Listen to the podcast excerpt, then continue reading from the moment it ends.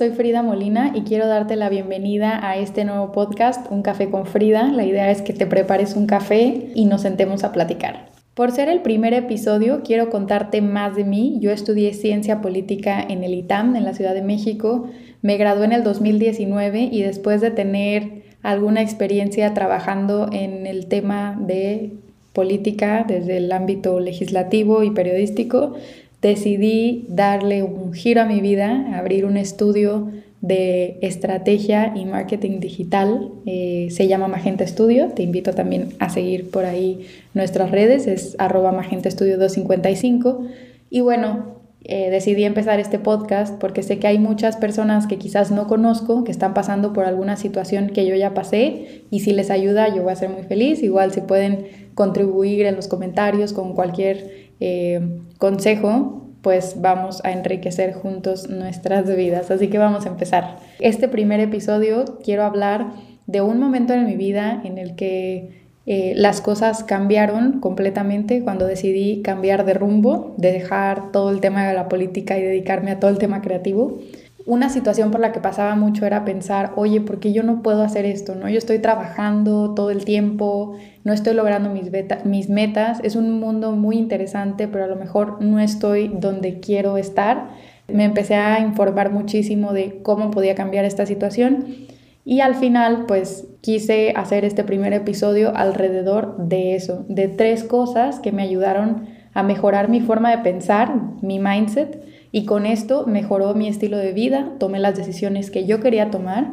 Y bueno, si quieres escucharla, suscríbete a mi canal, activa las notificaciones para que puedas enterarte cada que yo suba un nuevo video o si estás escuchándome desde el podcast cada que suba un nuevo episodio también por aquí. Así que sin más rodeos, vamos a comenzar con las tres cosas que me ayudaron a cambiar el rumbo de mi vida y a tomar acciones para formar la vida que yo quería formar.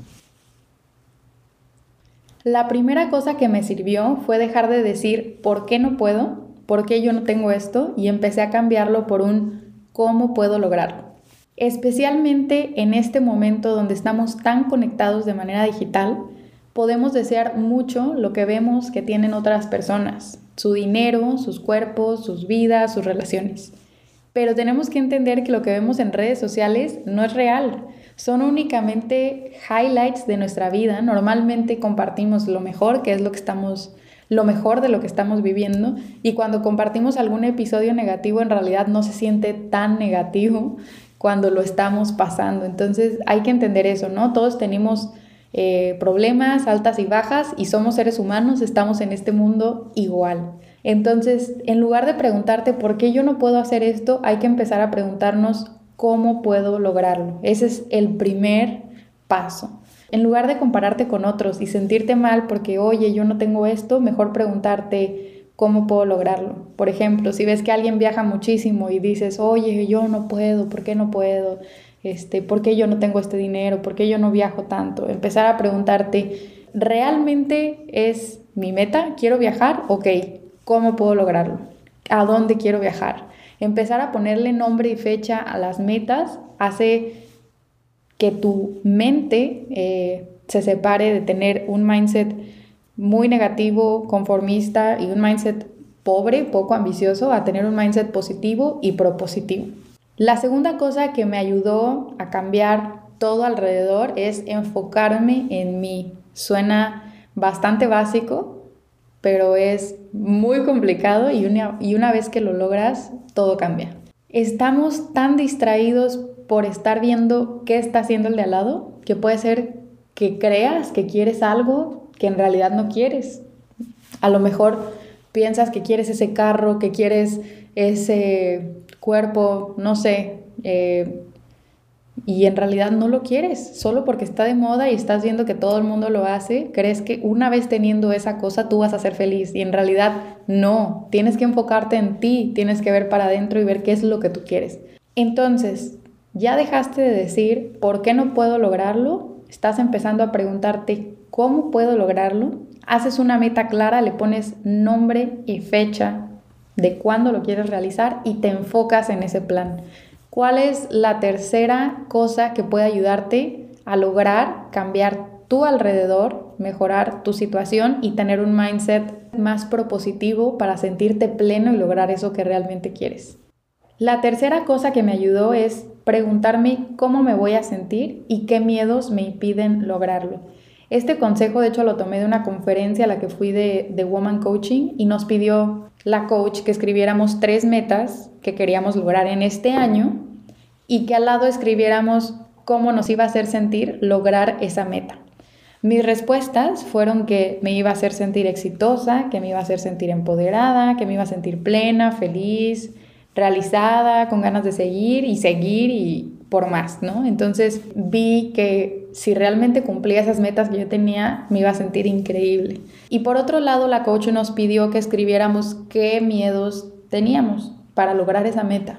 Entonces, una de las cosas que yo escribí es que quería ser creadora de contenido para el estudio que, que, fundé, que es Magenta Estudio 255, y que quería potencializarlo a través de mi marca personal, yo como Frida Molina, que eso me iba a hacer sentir muy bien y feliz, porque en el estudio apoyamos a muchas marcas, a muchas empresas y estamos haciendo estrategias, pero en realidad no lo hacemos para nuestro propio estudio y eso me hacía sentir mal. Entonces yo, yo quería ser creadora de contenido em, y, y aplicar esas mismas estrategias.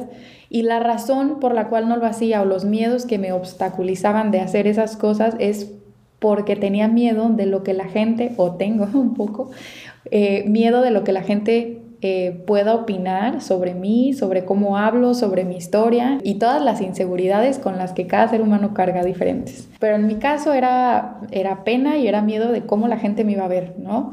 Y cuando te pones a comparar ese tipo de respuestas, la conclusión es, es, bueno, de este balance de cosas positivas y cosas negativas, claramente si lo hago y cumplo esa meta me voy a sentir mucho mejor que si no lo hago, ¿no?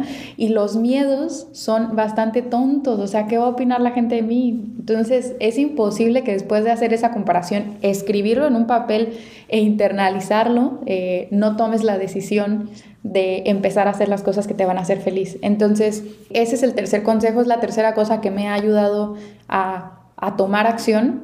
Este eh, primer episodio del podcast es resultado de ese ejercicio y se siente muy bien, obvio que me da un poco de temor, todavía no, bueno, mientras estoy grabando ustedes no saben esto, va a salir después y ya tendré los comentarios positivos o negativos, pero al final personalmente siento que estoy cumpliendo este reto, me siento mejor, me siento feliz, siento que estoy comenzando esta nueva etapa y, me va a ayudar mucho porque voy a poder eh, dar el ejemplo a mis clientes. Entonces, estas son las tres acciones solo para concluir que pueden ayudarte a ti a mejorar tu alrededor y lo tengo comprobado porque a mí me ayudó.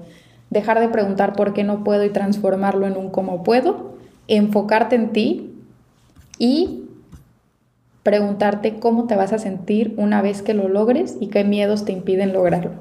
Esas tres acciones estoy segura que te van a ayudar a mejorar ese mindset, a ser mucho más proactiva y bueno, pues llegamos al final de este café. Si te gustó todo lo que escuchaste hoy, sígueme en Instagram, apoya este proyecto, me puedes encontrar como arroba soy Molina y voy a estar subiendo más contenido de este tipo. Quizás hablemos un poco de todo el tema eh, de mindset, de emprendedurismo y de todos los procesos que en los que yo misma me estoy involucrando y que veo que pueden ayudar a otras personas.